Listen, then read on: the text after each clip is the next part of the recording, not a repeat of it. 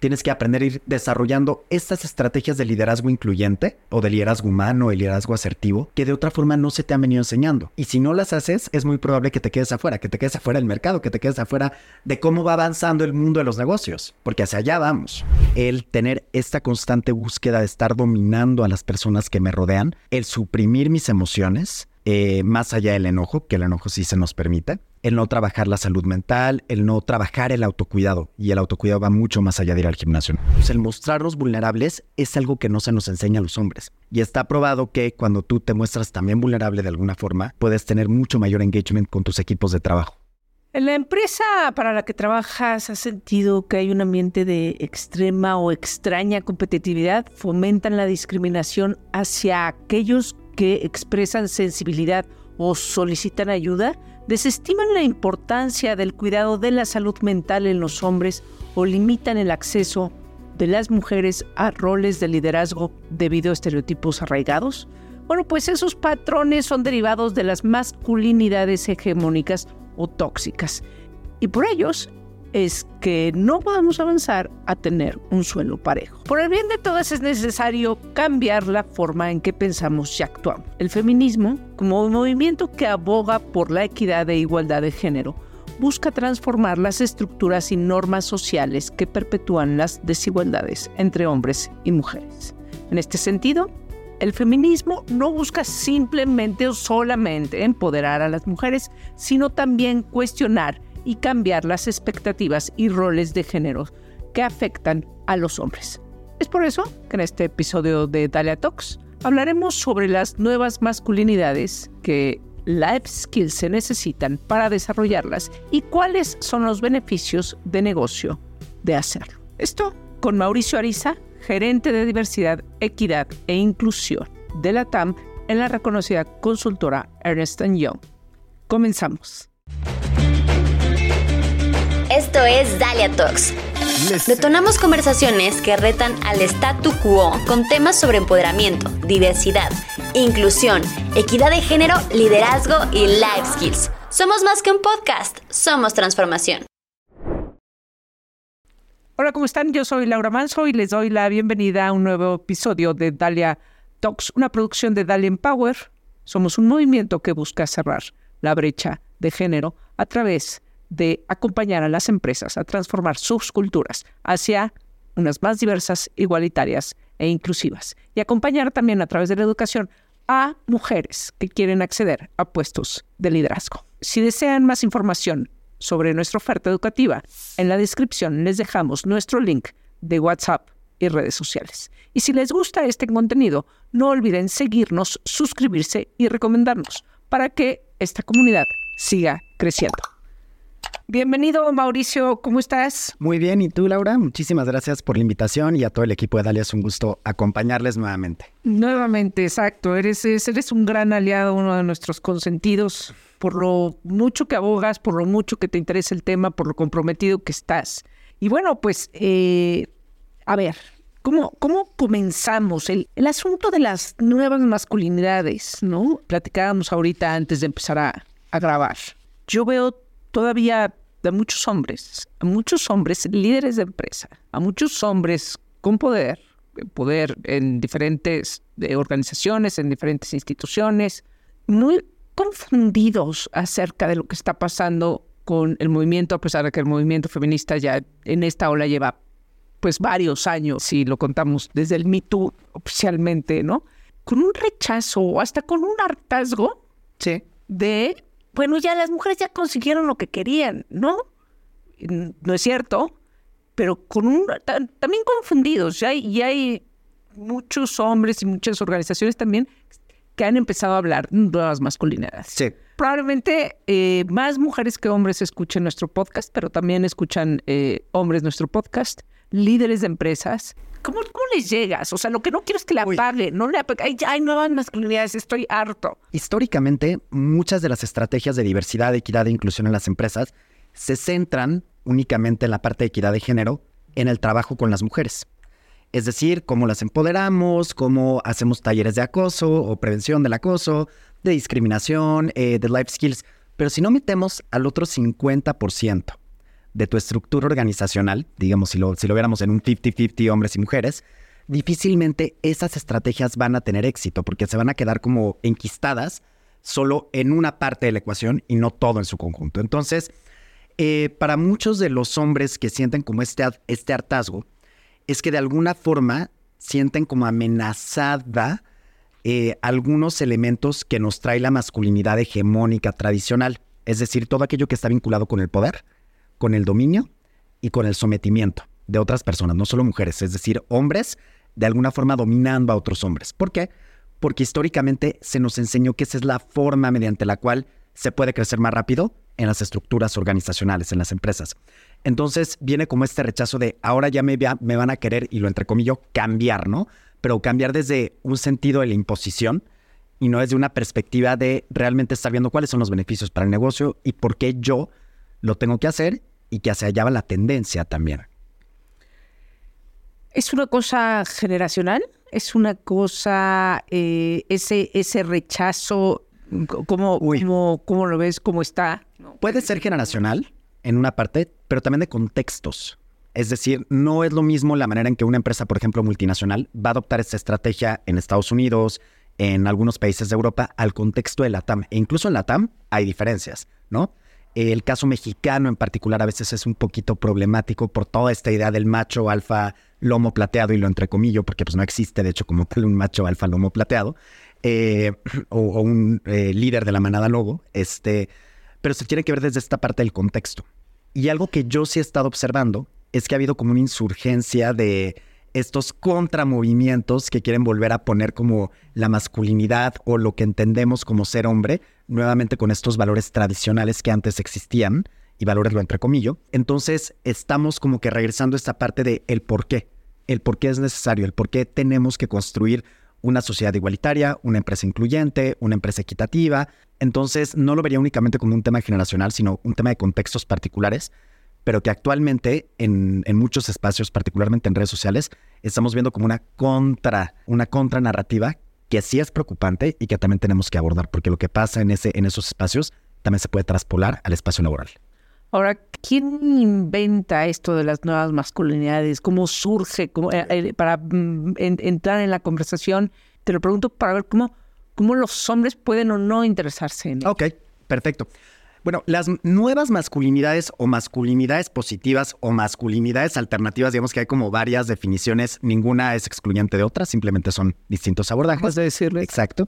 Tiene, ¿qué será? Como 30, 40 años que se comienza a debatir. Y se comienza a debatir, de hecho, como si fuera un piecito del feminismo, en donde justamente comienzan a abogar de, ok, ¿cómo los hombres pueden replantear la forma en que hemos aprendido a ser hombres?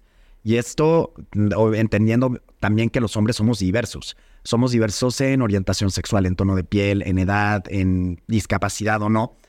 Pero eh, las masculinidades alternativas, que es como yo, a mí me gusta más abordarlas, porque nuevas masculinidades como, pum, ya nací, soy hombre nuevo, es un poquito más complejo que eso.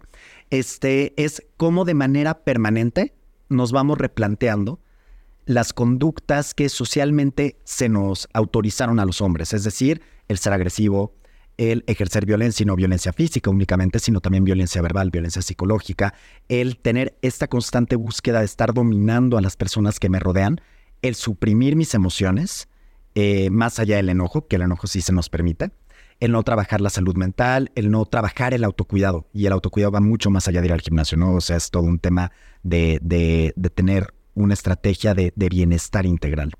Entonces, las masculinidades alternativas justamente nacen ante este debate de cómo los hombres se pueden ir replanteando, cómo nos podemos ir replanteando nosotros los hombres la forma en la que aprendimos a ser hombres. Y no es algo fácil tampoco. No, porque, porque justamente no se lo han cuestionado previamente, porque nadie les dijo está mal, al contrario, está bien, tu forma de ser... Eh, Socialmente aceptada. Es, exacto, así debes de ser, ¿no? exacto. Ahora, ¿y yo por qué diría un líder, organización de una empresa? ¿Y yo por qué? Si aquí la mayor parte de los colaboradores son hombres o a las mujeres, claro que, las trato y las respeto y este, no las acoso. Este, ¿Yo por qué deberías de aprender algo de esto, abrirme a esto? Primero porque está probado que las estrategias de diversidad, equidad e inclusión son un win-win para los negocios, ¿no? Te ayudan a llegar a nuevos clientes, incluso desde la parte legal, que a mí no me encanta tanto la parte como punitiva, pero eh, también ya hay, por ejemplo, unas obligaciones que se tienen que tener en manera de eh, protocolos y herramientas de prevención de acoso, discriminación, etc. Pero si regresamos al tema de negocio, yo como una persona líder en mi organización, ¿por qué? Porque empresas y personal más feliz, más comprometido, pues hacen una empresa más productiva. El Banco Mundial en eh, la herramienta que tiene uno mujeres, que son los principios para el empoderamiento de las mujeres en las empresas, en la parte del caso de negocios, tiene una cifra que a mí me pareció este, apabullante en, el sentido de, de una empresa puede mejorar su productividad hasta en un 40% si se elimina la discriminación hacia mujeres en puestos de liderazgo. Entonces, si lo vemos desde un tema únicamente de negocio, ese es un primer punto. ¿No? ¿Por qué? Porque ayuda con la productividad, ayuda con la retención, ayuda con los elementos de fortalecimiento de marca empleadora, ayuda con los requisitos que ahora nos pide la ley federal del trabajo. Es decir, hay un sinfín de variantes por los cuales tenemos que ir abordándolo. Claro, y que de principio te diría, ¿no? El líder, híjole, no, porque ¿sabes qué? Si vendo para mujeres, más me van a pedir permiso para salir, por sus hijos, el clásico, se embarazan y se casan, que, que parece eh, muy repetitivo a lo que platicamos cada año acerca del tema, pero sigue sucediendo, ¿no? Sí, pero además yo, yo me atrevería a decir que estas estrategias nos benefician a los hombres también. O sea, nos, le beneficia al papá primerizo que tiene que estar en un ambiente mucho más amigable para su hijo, hija, hije. De esa forma, por ejemplo, las masculinidades alternativas nos ayudan a fomentar paternidades corresponsables. Nos ayudan a fomentar que un colaborador que no está pasando por un buen momento no se siente intimidado para levantar la mano, alzar la voz, meter incluso hablar con los equipos de RH si algo no está bien en su equipo, si algo no está bien en su día a día porque al final del día, el alzar la voz, el mostrarnos vulnerables, es algo que no se nos enseña a los hombres. Y está probado que cuando tú te muestras también vulnerable de alguna forma, puedes tener mucho mayor engagement con tus equipos de trabajo. ¿Qué, ¿En dónde se tiene que poner un líder? ¿En dónde se tiene que acomodar? ¿En qué se tiene que preocupar para, no? Porque cambiar uno ni es fácil. Cambiar culturas toma años, cambiarse a uno mismo, la verdad es que toma años, ¿no? Luego este, pasamos años en terapia tratando de resolver nuestros problemas, y la verdad, bueno, pues sí, sí, sí, sí se mejora. O sea, Yo, yo sí creo, eso, eso de que las personas no cambien, no, lo creo. Al contrario, creo que esa es la opción que te da la vida, cambiar. Y creo que, que los líderes, eh, y, también conozco hombres que, que sí han abierto los ojos y que sí quieren entenderlo, que si les cuesta, que les da pena, que este, no saben, que, eh, etcétera, pero sí hay la posibilidad de cambiar. ¿Qué herramientas, qué habilidades tiene, o sea, tienes que desarrollar para realmente poder irte acomodando en un aprendizaje de una nueva masculinidad? Primero yo pondré la curiosidad, es decir, ¿por qué estos elementos de, de retar el status quo de la masculinidad hegemónica, por qué me van a beneficiar primero a mí, a mi equipo de trabajo y a mi organización en su conjunto? Entonces, el primer elemento tiene que ser desarrollar esta curiosidad, esta curiosidad proactiva de qué hay detrás. No es que lo estén poniendo las feministas o la, comunidad LGBTIQ o el equipo de RH, es decir, ¿por qué se está haciendo? Y esa curiosidad siempre eh, tiene que venir acompañada de qué puedo hacer yo para ir cambiando en mi día a día, ¿no?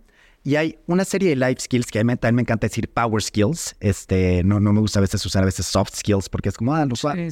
Este, fácil. Exacto, lo fácil. Cuando es lo más complejo de ir desarrollando también. Eh, pero invariablemente te obliga a ser un liderazgo mucho más empático, un liderazgo asertivo, un liderazgo humano, un liderazgo que está abierto, por ejemplo, a entender los cambios que hay generacionales en los mercados, con los clientes, y no únicamente a manera de imposición, que es lo que generalmente a los hombres se nos enseña a hacer, ¿no? Como yo lo digo y se hace.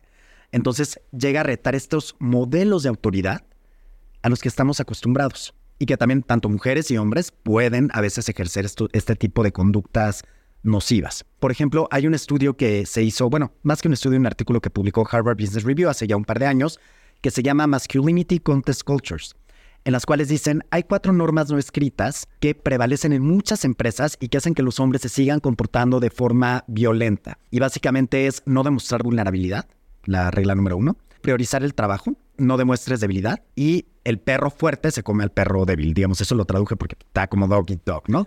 Pero también lo que encontraron en este artículo bastante interesante es que sí hay una correlación entre conductas poco éticas y el ejercicio de este tipo de, de, conductas nocivas, violentas, dominantes. Entonces, no, no, no es como nada más la parte conductual, sino también encontraron una relación directa con, la ética. Con la ética, exacto, y con, las conductas de compliance y las conductas, digamos, de, de, ética empresarial en su conjunto. Y en México, eh, Catalyst, que es, es, una organización en Estados Unidos, hizo un estudio entre 2019 y 2020 en el cual la firma también participó, que se llama Cultura del Silencio, cómo los hombres responden eh, ante un clima de silencio organizacional. Y en este estudio encontraron que el 86% de los hombres en México, en el cual participó también una institución bancaria, eh, nosotros y otra, y otra empresa, el 86% de los hombres están dispuestos a poner un alto a las conductas sexistas en el espacio de trabajo. Pero esta, esta, digamos, esta intención se puede llegar a ver decrementada hasta en un 50%, porque los hombres no saben que pueden, por ejemplo, meter denuncias anónimas, no saben que pueden participar como whistleblowers, o sea, es decir, toda la parte de dar a conocer todas las estrategias de la empresa para prevenir, en este caso, conductas violentas, hacen que los hombres de 1,86 bajen hasta un 50%, porque no saben, no saben que también se pueden involucrar en las estrategias de inclusión, de prevención de acoso, eh, y ahí los liderazgos juegan un rol fundamental. ¿Por qué? Porque si estamos viendo a liderazgos únicamente como esta parte organizacional, que a mí no me encanta, la jerárquica, tienen que mandar un tono the top.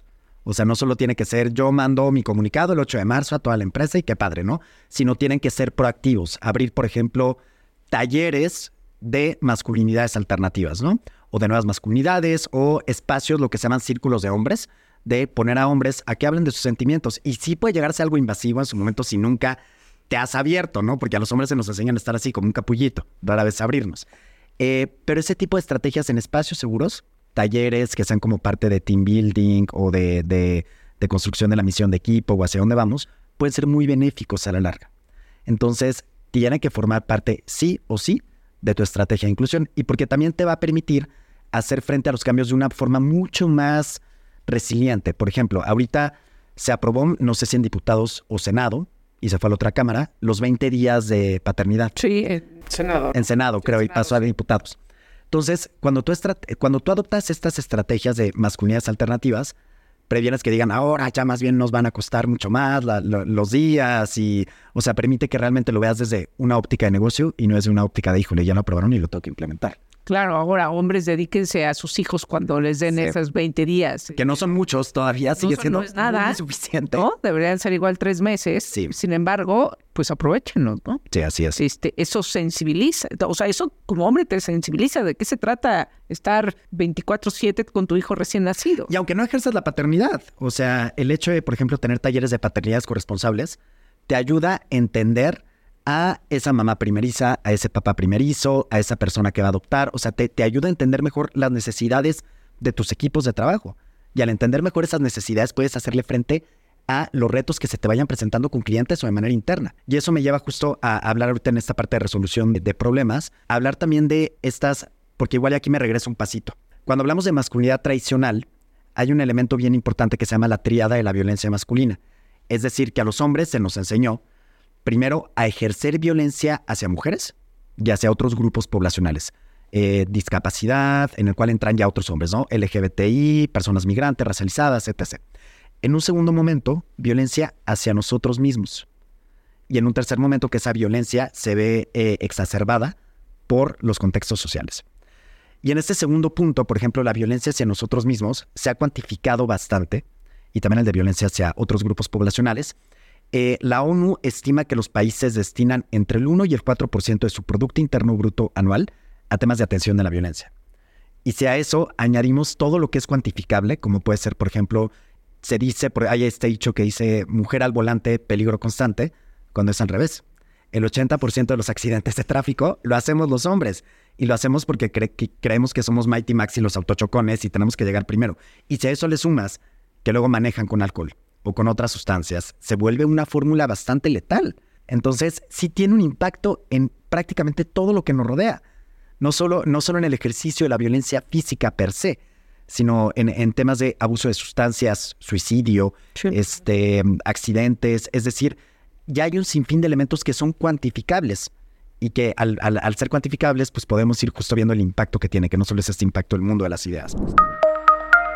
Este episodio es traído a ti por Santander, comprometido con la equidad de género e inspirar a las y los líderes al cambio positivo. Creo que esta acotación que haces es valiosísima sobre la violencia eh, de los hombres hacia sí mismos. Sí. En efecto, o sea, el, último punto es el suicidio, donde eh, pues grados de depresión tremendas que no fueron atendidos, porque como es que voy a ir a terapia y hablar de lo que Porque tienes que guardártelo porque, porque a ver cómo lo resuelves tú en tu soledad, pero ni con tus amigos, este, o este, ahogado en alcohol en una borrachera, pero no resolviste nada, sino medio lo sacaste. y lo sacaste mal, porque lo, sacaste en un momento de éxtasis, por así decirlo. Exacto, pero, pero no se resuelve. Y entonces eh, hay una, eh, en tanto la agresión hacia adentro, bueno, pues hay que también, este, se refleja hacia afuera, ¿no? En nuestros entornos. Que ese es quizá el punto más atractivo para los hombres de decir, oye, estás haciendo daño a ti mismo. Nos beneficia a nosotros mismos. Porque si vemos que, que si a los hombres se nos permite ser el más rápido, ser el más fuerte, ser el más tenaz, ser el más audaz, llegamos a un concepto que llamamos la caja de la masculinidad. O sea, lo que, pero esa caja que pudiera parecer como una caja fuerte, realmente es como una cajita con hilitos donde le mueves uno y se desmorona todo. Pero eso genera una presión innecesaria en nosotros. Es decir, a mí me gustaría como un ejercicio autorreflexivo que los hombres que estén viendo esto realmente piensen, soy el más exitoso, la idea es algo bien complejo y no me voy a meter a definir. Soy, soy, el que gana más, soy el, el, más rápido, soy el más fuerte. Incluso si tú te metes a los buscadores eh, y pones hombre exitoso, te aparecen, por ejemplo, hombres blancos con pelo, este, con traje en sus treintas. Entonces tienes como un margencito de 25 a 45 de make it or break it.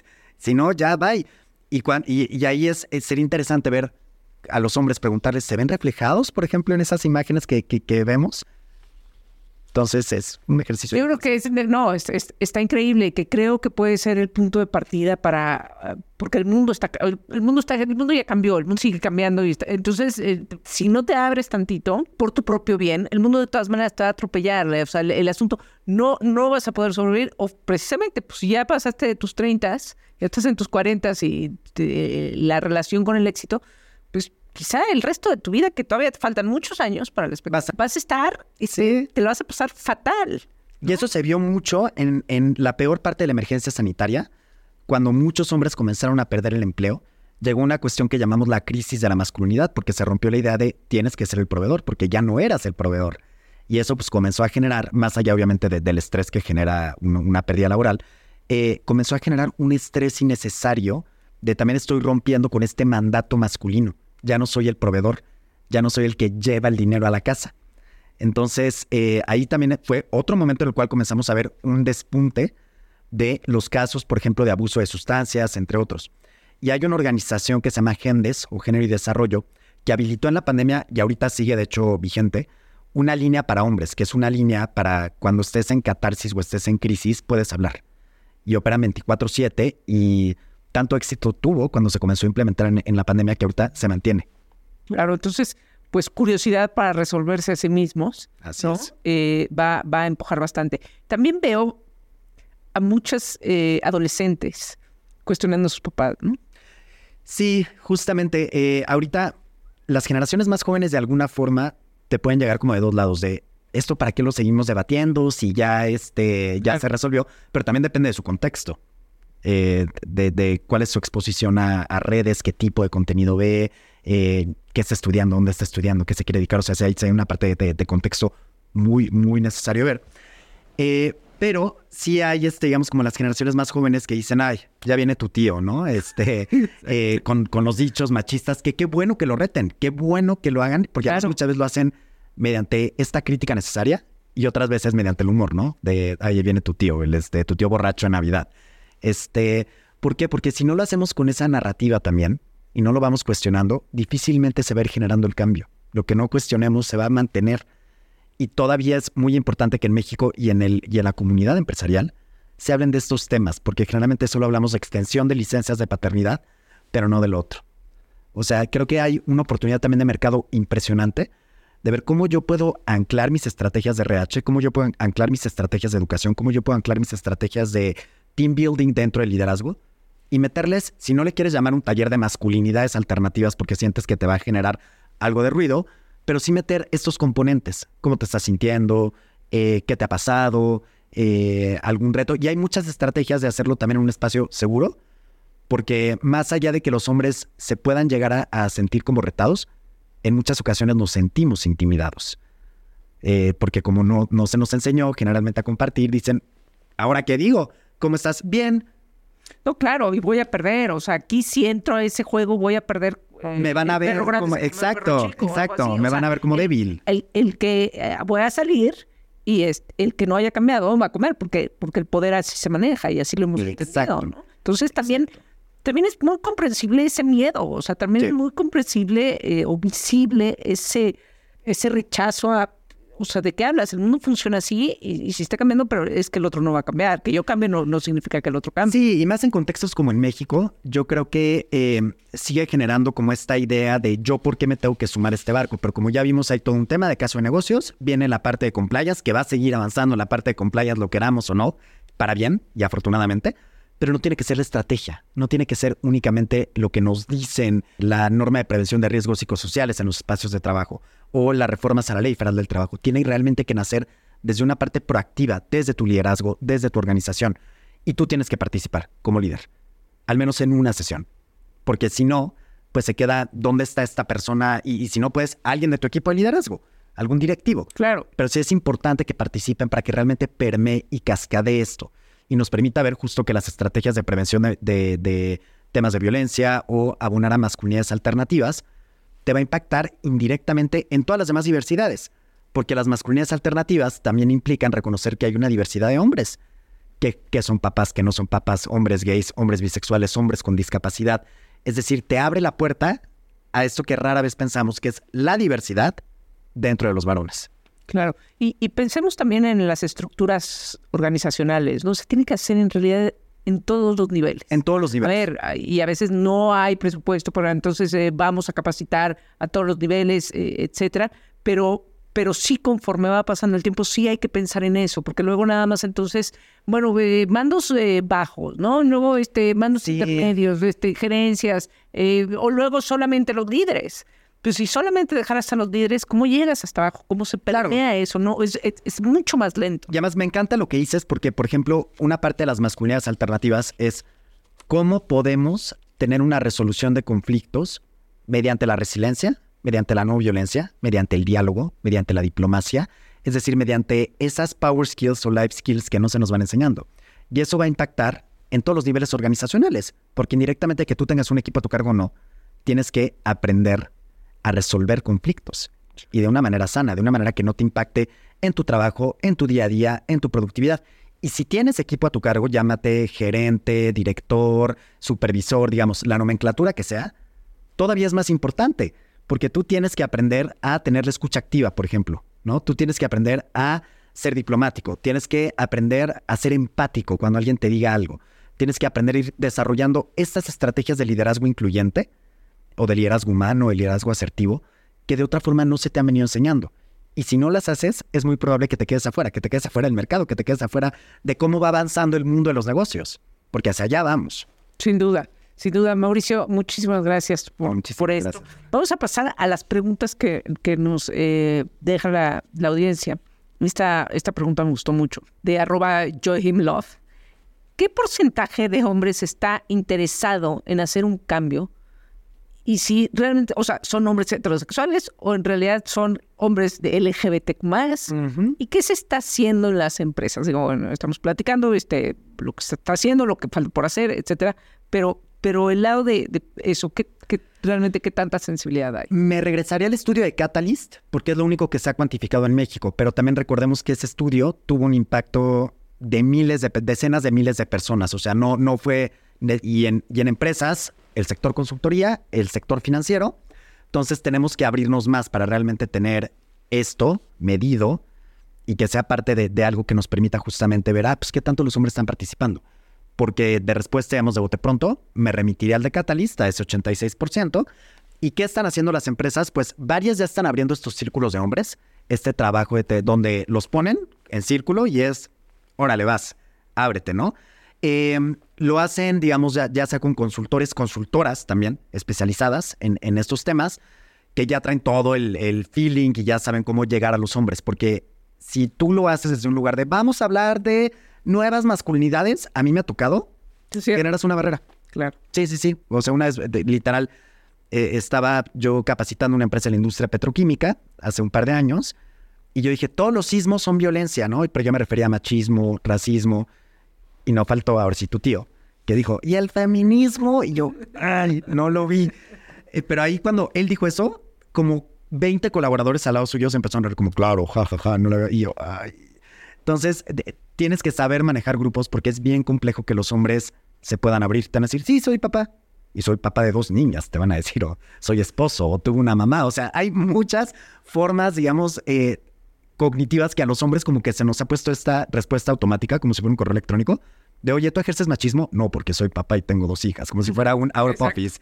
Este, e implica un trabajo permanente, o sea, no solo es un taller, sino realmente es, entras en conflicto contigo mismo.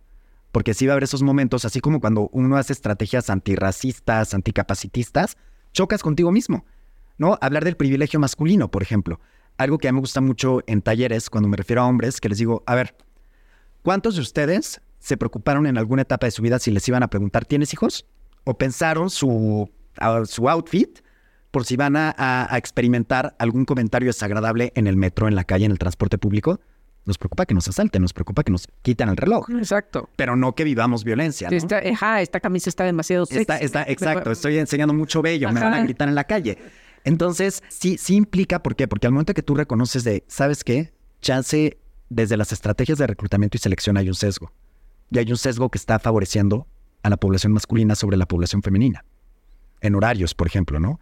Eh, no es lo mismo que un hombre, claro, estoy generalizando y hay contextos particulares, pero no es lo mismo que un hombre salga a las 11, 10 de la noche y tenga que caminar tres cuadras para llegar al metro Polanco o llegar al metro X, que una mujer lo haga. Si el espacio es, por ejemplo, poco iluminado, este, porque hay mucha estadística que nos habla de este impacto diferenciado y cómo ser hombre o ser mujer determina también tu experiencia en el espacio público. 100%. Otra pregunta, arroba Cecipadilla C. ¿De qué manera las mujeres podemos involucrarnos para promover nuevas masculinidades? Qué buena pregunta. Y, puede llegar a parecer un poco obvia, pero sí hay un sesgo de muchas mujeres también hacia cómo los hombres nos tenemos que comportar. Entonces también en, esta invitación eh, hacia la audiencia femenina es también ustedes irse retando. O sea, si ven que su pareja llora, tiene miedo, tiene estrés, no le alcanza para pagar la cuenta un día, porque ese es todo un debate, aunque no lo creas todavía, el de, no, pues es que me tiene que pagar la cuenta. Y yo, pero ¿por qué? Y hay, hay muchos abordajes, ¿no? Que te dicen, claro, por la brecha salarial y otros abordajes, no, porque entonces, pero sí irse construyendo activamente también, o sea, de si tu pareja o tu amigo o tus hijos o tu papá eh, comienzan, por ejemplo, a experimentar y a ser vocales de otros sentimientos, de otras emociones, no los juzgues no los juzgues, permite que vayan teniendo estos intereses más allá de lo que se nos ha enseñado que tenemos que estar interesados, ¿no?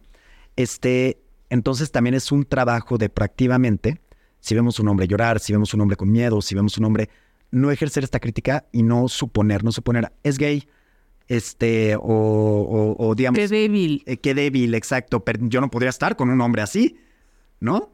Este, entonces también implica hacer justamente el mismo ejercicio que le pedimos a los hombres de ir cuestionando este sistema de valores y creencias, pero también desde el otro lado. Claro.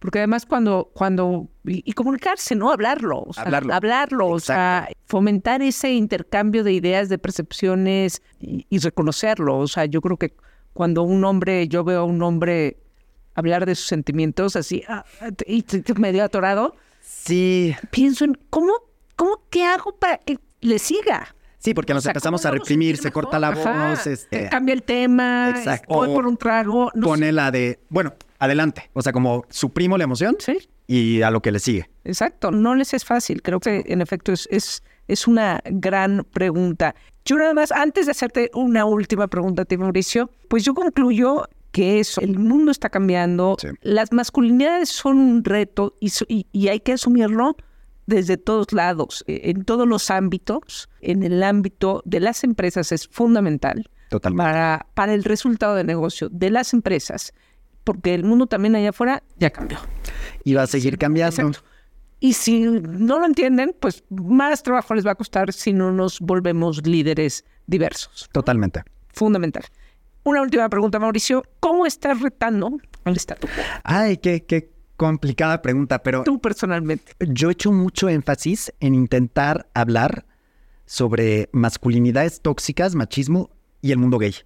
Porque pensamos que por ser hombres gays estamos exentos de, de tener algún tipo de conductas machistas. Mm. Entonces, eh, yo generalmente ahí me voy replanteando de por qué me gusta, no sé, eh, el güey que me gusta, ¿no? Está siguiendo algunos modelos hegemónicos también ahí de la masculinidad de los cuales yo me estoy sintiendo atraído o no.